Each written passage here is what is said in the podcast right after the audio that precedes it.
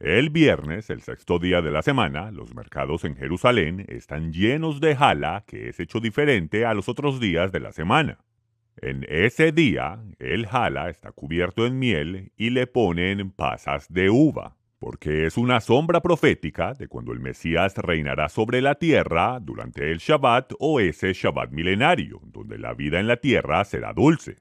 Yeshua, en la última noche, que tuvo con sus discípulos antes de su crucifixión, tomó pan y bendijo al Todopoderoso diciendo, Baruch atah Jehová Eloheinu melech haolam, amosi min haaretz. Bendito eres tú, Jehová nuestro Dios, Rey del universo, quien saca el pan de la tierra, y dijo, Esto representa mi cuerpo que será quebrantado por vosotros.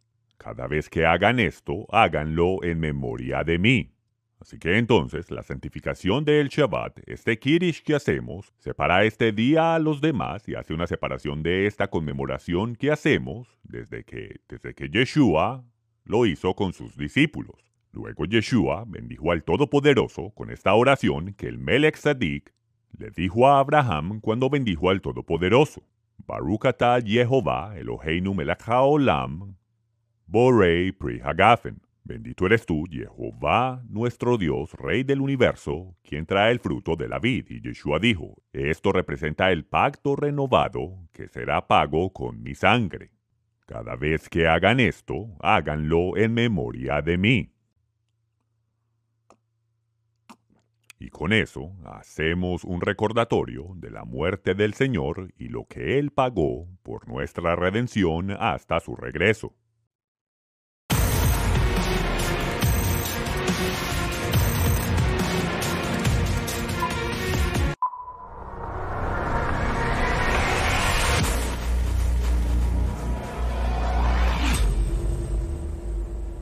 Para poder entender los hechos de los apóstoles judíos y la ceguera de los gentiles, debemos entrar en el libro de los hechos y ver cómo Pablo, Shaul, va a Corinto y es en Corinto que Pablo hace una fuerte impresión. De hecho, los creyentes en Corinto le escriben a Shaul Ah, y a este punto, él es ahora llamado Pablo por lo que transcurrió en la isla de Chipre temprano en el libro de los Hechos. Ellos le escriben a él y él les responde dirigiéndose a algunas cosas que están ocurriendo con estos conversos gentiles, los cuales se han bautizado como Israel. Y es porque se han bautizado en el nombre de Yeshua, lo cual inmediatamente los hace injertados al olivo de Israel. Pero también hay que recordar lo que Pablo dice sobre esto.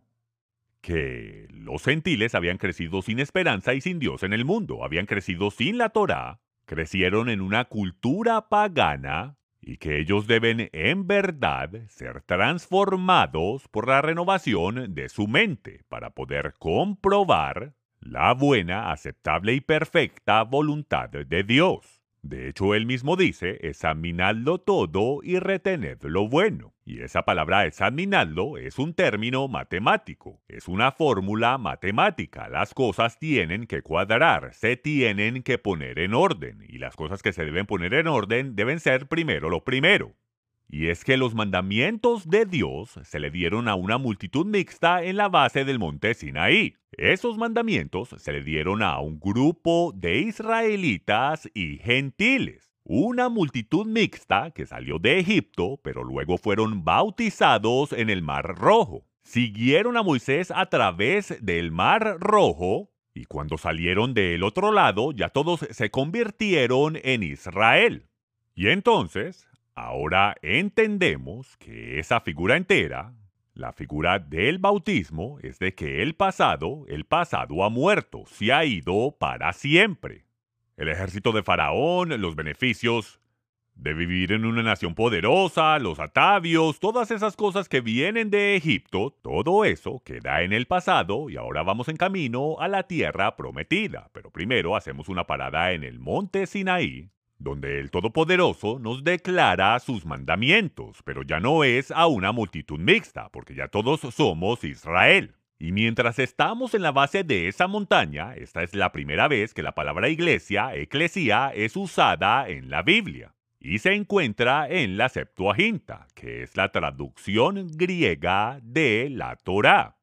Y entonces vemos en Éxodo 19 que toda la eclesía, toda la asamblea se ha reunido en la base del monte Sinaí para escuchar los mandamientos del Todopoderoso, a los cuales ya habíamos dicho, ya habíamos declarado que todo lo que Jehová nuestro Dios ordene, eso haremos, escucharemos y obedeceremos.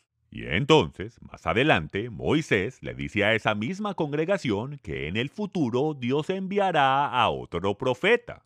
Y que ese profeta, igual que Moisés, escucha directamente del cielo y que le debemos escuchar y obedecer. Debemos shema a ese profeta. Y ese profeta es el que estará requerido de juzgar a esas personas según las palabras que él declaró. Entonces, lo que vemos aquí en verdad es una doble obediencia, una doble, un doble requerimiento que, que este profeta solo declarará lo que él escuche del trono que él nunca hablará presumidamente y que el pueblo está requerido escuchar y obedecer las palabras de este profeta. Y luego ese profeta estará requerido juzgar a las personas por su obediencia o no obediencia a las palabras que él declaró. Y podemos ver en el libro de los Hechos, directo de la boca de Pedro, que Yeshua estará requerido destruir a esas personas que no le escuchen y le obedezcan. Es por esto que Yeshua dice que aquel que escuche y obedezca y sea bautizado será salvo.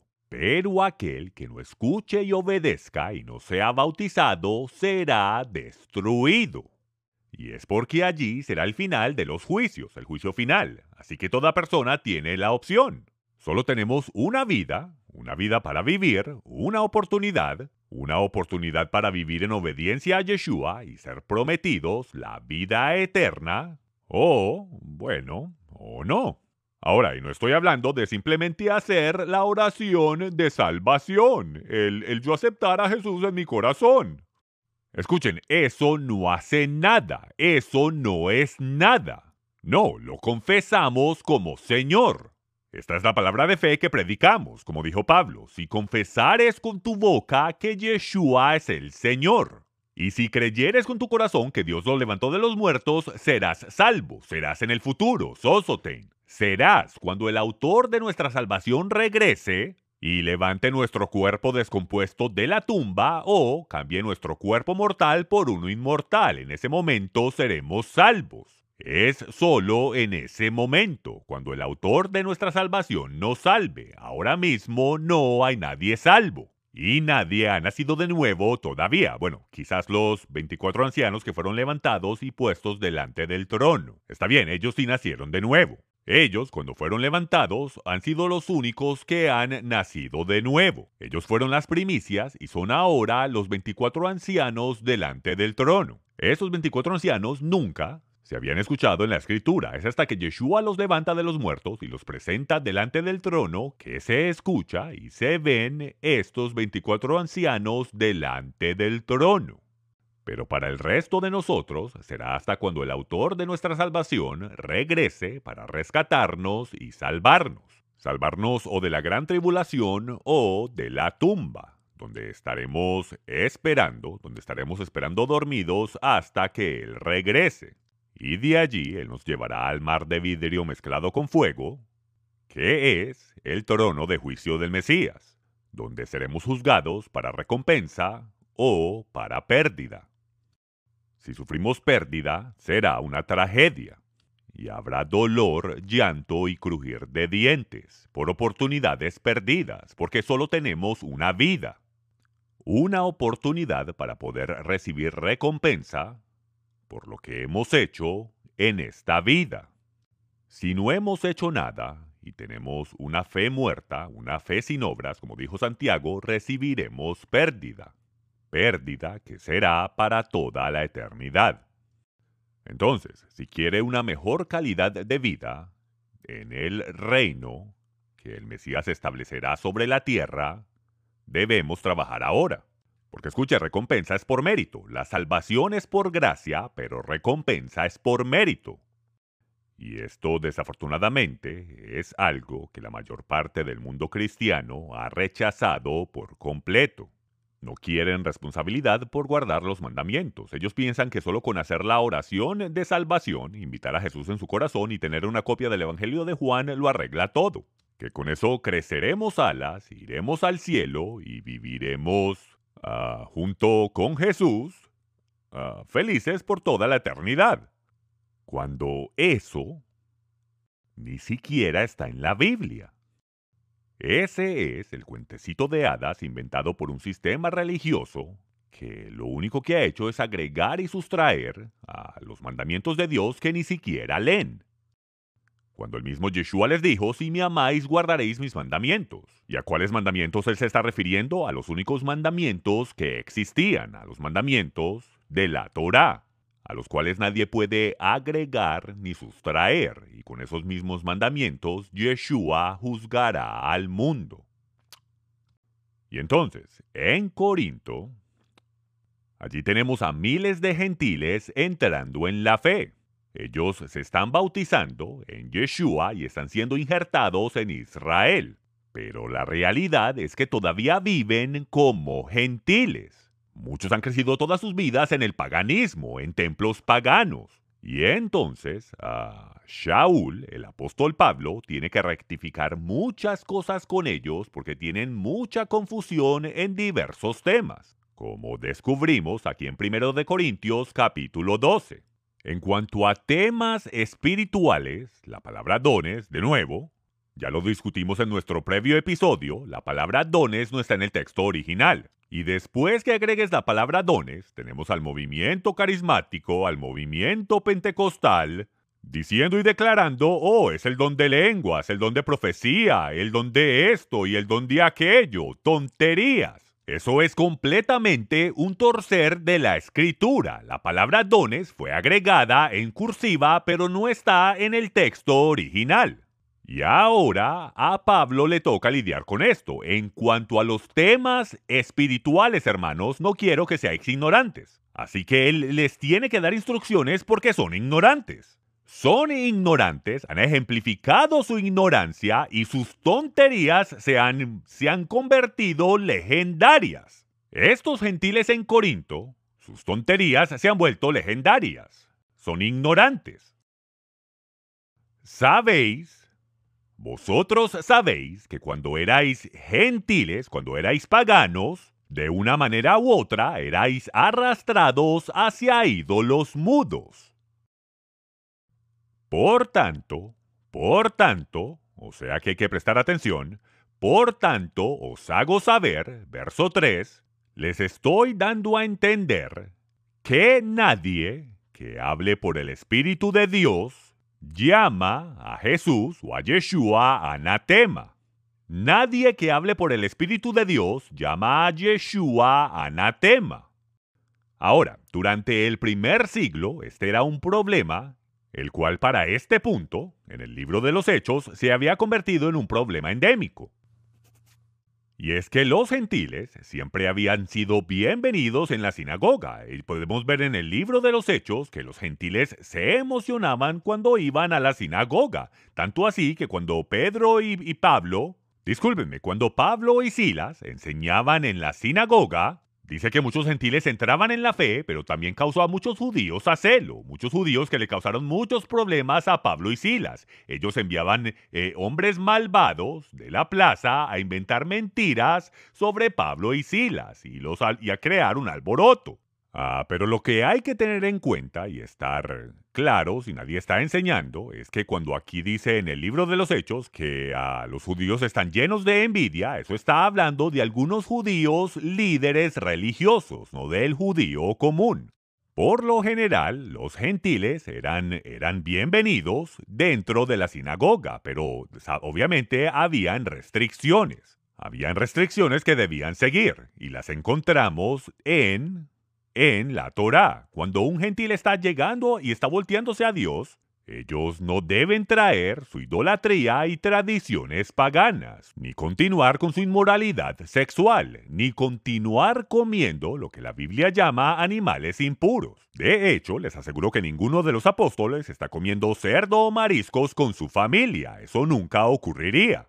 Lo que sí estaba ocurriendo es que gentiles que estaban entrando en la fe mataban animales por estrangulación dejando la sangre en ellos. Y esa sangre de los animales causa contaminación. Por eso la escritura nos dice que no podemos comer la sangre de animales. No podemos comer carne con sangre. Porque la vida de la carne está en la sangre, y si el animal tiene una enfermedad, cargará esa enfermedad en la sangre, y por eso se nos dice que derramemos la sangre en el suelo. Y si obedecemos sus mandamientos, ninguna de las enfermedades de los gentiles, de los egipcios, vendrán sobre la familia de la fe.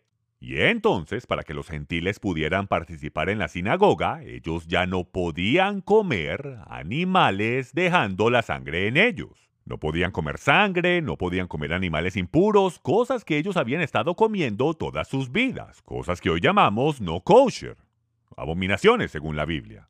De hecho, en Isaías 66, 17 se nos dice que en el día del Señor, en el regreso del Mesías, Él destruirá a todos aquellos que comen carne de cerdo. O sea que siga pensando que eso ya no tiene importancia, que ya no hay que guardar los mandamientos de Dios, que solo hay que invitar a Jesús en nuestro corazón. Damas y caballeros, el Padre dio instrucciones claras de cómo hay que seguirle. Y eso es su Torah, lo que Pablo le dice a Timoteo que él ha conocido desde la niñez, lo cual él le dice que es inspirado por Dios y útil para enseñar, para corregir y para instruir en justicia. Ahora, regresemos a lo de los gentiles en la sinagoga. Lo que sucedía eh, es que en las sinagogas de Israel y sus alrededores, a causa del número de creyentes en Yeshua que están llegando a la sinagoga, aquí es cuando los fariseos instituyen una decimonovena bendición. Ellos ya tenían 18 bendiciones, ellos tenían 18 bendiciones que recitaban en la sinagoga. Pero lo que hicieron fue que agregaron una decimonovena bendición, lo cual no es una bendición, es una maldición. Es la maldición del minim. Y lo que sucedía era que todos recitaban estas bendiciones juntos, pero cuando llegaban a la decimonovena bendición era en verdad una maldición sobre los creyentes en Yeshua. Y entonces, cuando los creyentes en Yeshua, que están en la sinagoga, llegaban a la decimonovena bendición, lo cual en verdad es una maldición, y no abrían la boca, los descubrían de inmediato. Esto es básicamente como, como, como la marca de la bestia, ¿ok?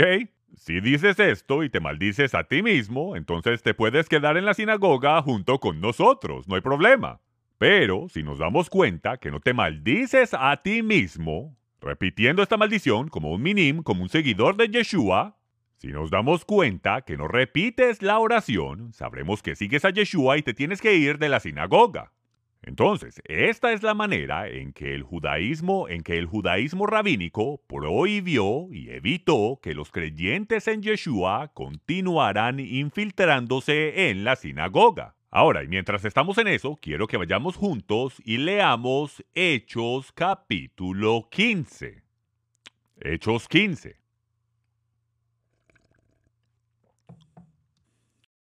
Ah, Hechos capítulo 15, versículo 19. Por tanto, por tanto, yo opino, y este es Santiago hablando, por tanto, yo opino que, o sea que él está diciendo que esta es su razón para decir lo siguiente. Ahora, quiero ponerles en contexto lo que está sucediendo aquí, pues es importante entenderlo en contexto. Y lo que está sucediendo es que tenemos a estos a tenemos a judíos, a fariseos que están creyendo en Yeshua.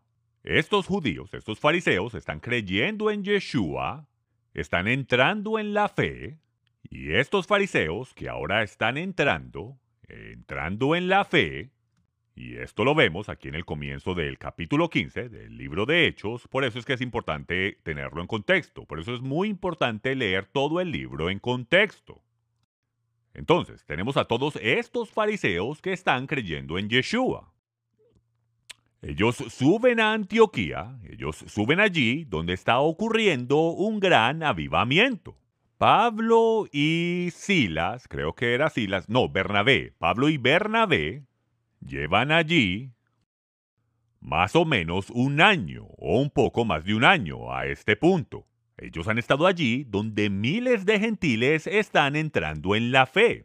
Ahora, tienes a estos fariseos que están entrando en la fe, que descienden de Judea a este avivamiento. Ellos llegan allí y dicen, estos gentiles no son salvos, ellos no han ido todavía a través de los protocolos determinados por los fariseos para que puedan ser salvos, para que puedan ser conversos. Ahora recuerden que los fariseos han crecido con todas sus leyes rabínicas todas sus vidas. Los gentiles no han podido entender esto.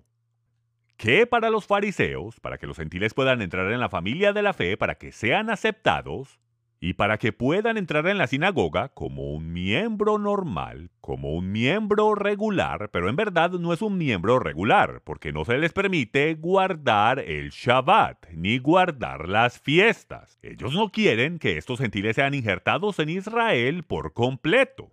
Y entonces lo que estos gentiles tienen que hacer para poder ser conversos es que tienen que presentarse en frente de una corte rabínica. Y ellos deben declararle a esta corte rabínica que Moisés nos entregó las siete leyes noágidas. Ahora, estas siete leyes noágidas son puro invento y pura...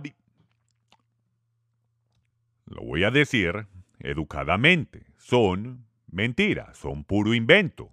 Se las inventaron y obligan a los gentiles a decir que Moisés nos entregó estas siete leyes noágidas. Y si ellos confiesan eso en frente de una corte rabínica, entonces los gentiles podrán ser parte de la familia de la fe. Aunque son más bien como ciudadanos de segunda clase, no 100% injertados, sino como de segunda clase. Estos fariseos que son creyentes están subiendo y están diciendo, estos gentiles, aunque están hablando en lenguas y aunque están manifestando el Espíritu Santo, con la misma manifestación que los apóstoles lo manifestaron en el día de Pentecostés hace varios años, ellos, sin embargo, no están 100% injertados, no son conversos, no son miembros al 100% porque no se han presentado en frente de una corte rabínica. Hasta que ellos no hagan eso, no pueden ser conversos hasta que ellos no confiesen que Moisés nos entregó las siete leyes noágidas, lo cual es un invento, una mentira completa,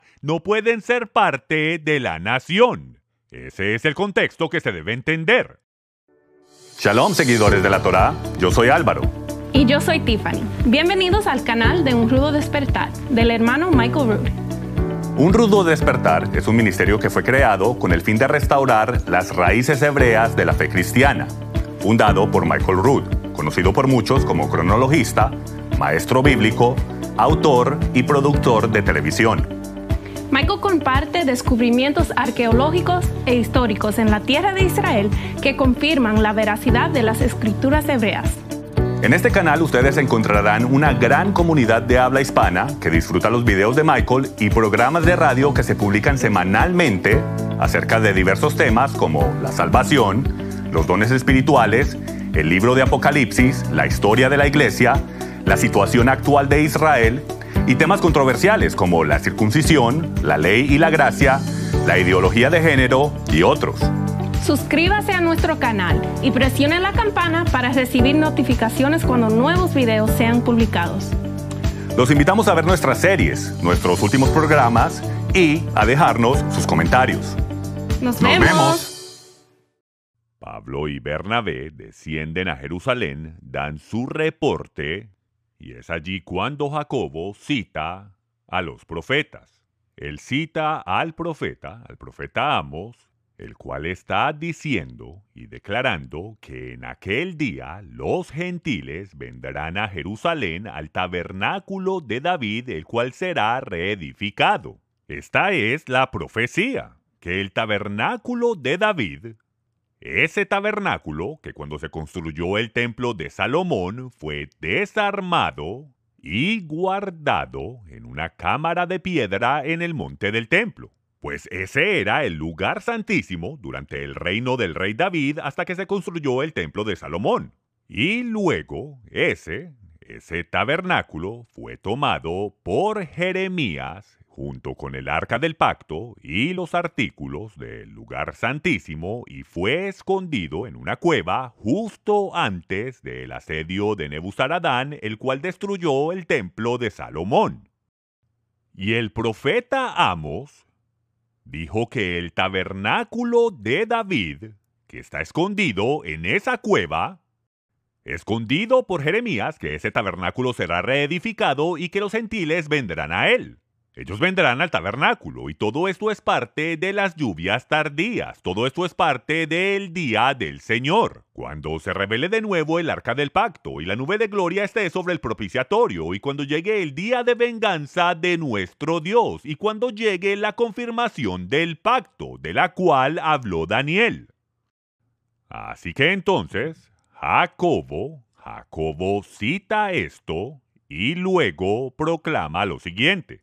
Por tanto, yo opino que no molestemos, y estamos en el versículo 19, no molestemos a los que de entre los gentiles se convierten a Dios.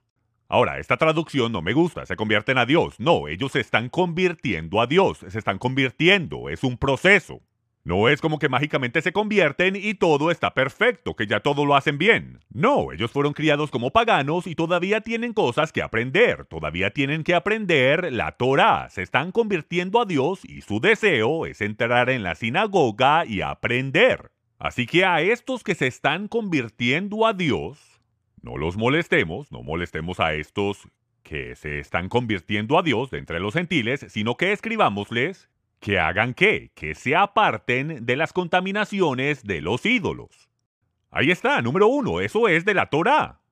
Él no se está inventando esto de la nada, eso es de la Torah. Esa siempre ha sido una de las reglas para que los gentiles puedan entrar en la sinagoga, eso no es algo nuevo. No les vamos a dar nada nuevo a estos gentiles que se están convirtiendo a Dios a través de Yeshua, a los que están entrando. Escribámosles que se aparten de las cosas contaminadas de ídolos, de fornicación. Ahora, la palabra fornicación está haciendo referencia a las leyes de inmoralidad sexual, las cuales se encuentran en la Torá en Levítico capítulo 18. Y entre estas cosas está a no tener sexo con animales, o acostarse con su madre, o con su padre, o con su hermano, o con su hermana, o con pariente cercano, o con mujer cuando está en su periodo. Ni hombre con un hombre, ni mujer con mujer. Todas estas cosas son abominaciones delante del Todopoderoso. Y si no se abstienen de estas cosas, no pueden entrar. No pueden entrar.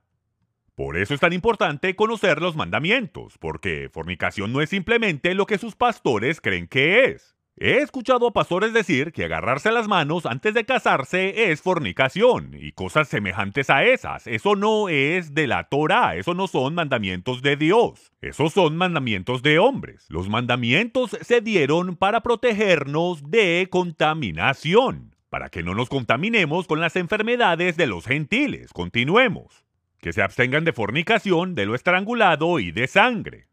De fornicación, de lo estrangulado y de sangre. De nuevo, todo esto está en la categoría de abominaciones. Abominaciones que nos contaminan. De la misma manera que nos contamina el comer animales tóxicos, como el cerdo, la rata, el ratón, los camarones, los mariscos, todas estas cosas que la Torah nos dice que no se deben comer y no se deben comer porque cargan enfermedades. Dios los creó para limpiar la tierra. Así que si no se quiere enfermar, deje de comer animales tóxicos. Versículo 21. Porque Moisés, desde tiempos antiguos, tiene en cada ciudad quien lo predique en las sinagogas donde es leído cada día de reposo. Más claro que esto no se puede. No molesten a los gentiles que se están convirtiendo, pues aprenderán poco a poco en la sinagoga, mientras Moisés es leído durante el día de reposo. Por ahora, solo escribámosle a los gentiles que se abstengan de estas cuatro cosas, pues ellos irán aprendiendo la Torah poco a poco mientras es leída en la sinagoga todos los días de reposo. Ahora recuerden, los escribas y fariseos se sientan en la cátedra de Moisés, así que hagan lo que Moisés dice que hagan, pero no hagan conforme a los fariseos, porque ellos dicen que siguen a Moisés, pero no hacen lo que Moisés dice que hagan. Porque, desafortunadamente, en aquel tiempo, como es al día de hoy en las iglesias y en las sinagogas, los hombres han agregado y sustraído a los mandamientos de Dios, lo cual hace que ya no sean los mandamientos de Dios, sino los mandamientos de hombres, a lo cual Moisés ya nos había dicho que a estos mandamientos no se les puede agregar ni sustraer. Si le agrega a los mandamientos, las plagas de este libro vendrán sobre vosotros, que es lo mismo que nos dice el libro de Apocalipsis. Y si alguno le quitare a las palabras de este libro, a los mandamientos, su nombre será borrado del libro de la vida.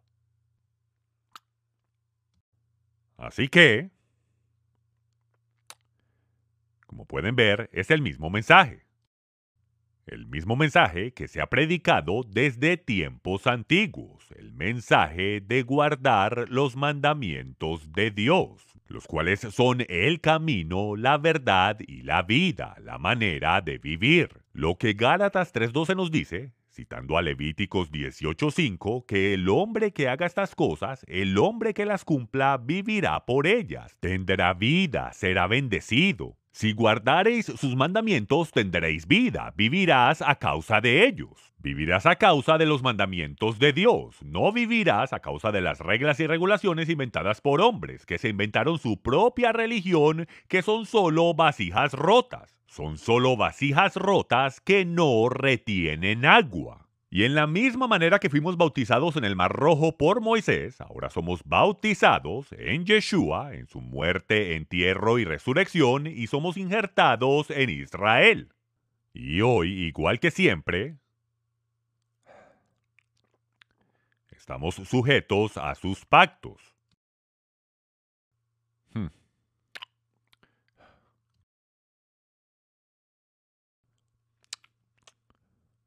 Regresemos ahora a lo que estábamos discutiendo en Primera de Corintios capítulo 12. Por tanto, versículo 3, por tanto, os hago saber, os hago saber porque no quiero que seáis ignorantes de temas espirituales.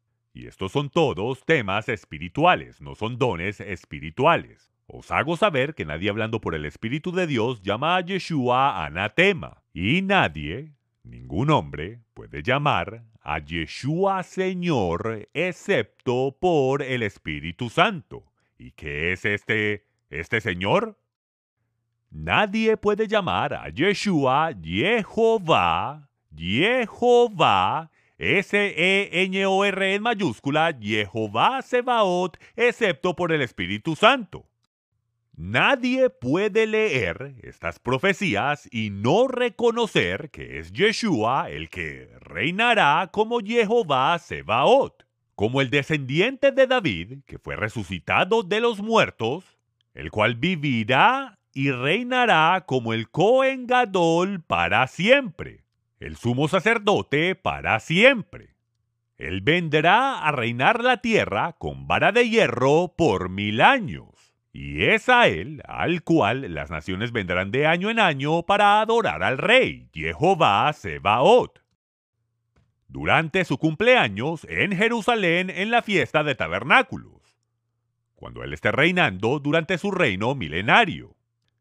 Todas estas cosas, y nadie puede llamar a Yeshua Jehová Sebaot, sino por el Espíritu Santo.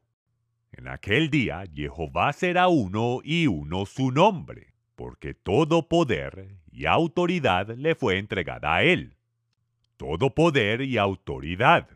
El Padre lo ha puesto todo sobre el Hijo.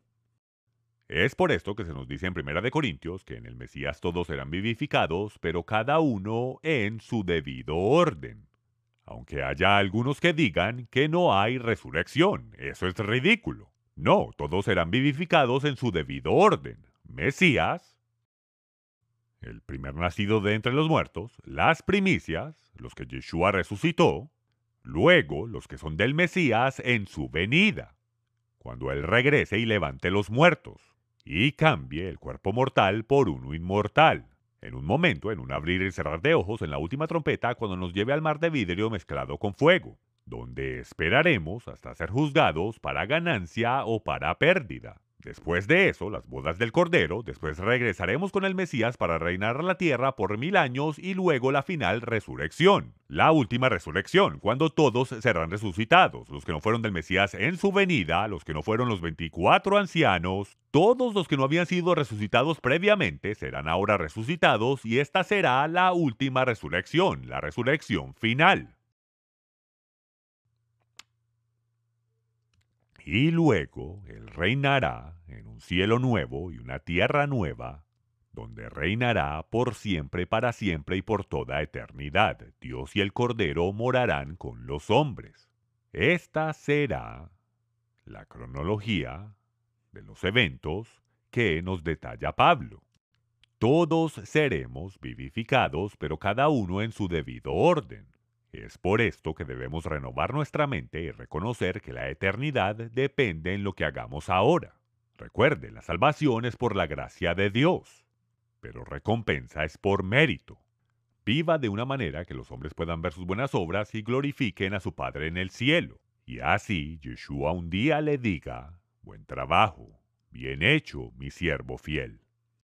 Pero hasta entonces acompáñeme en la próxima para que continuemos abriendo el entendimiento y quitando la ceguera de los gentiles.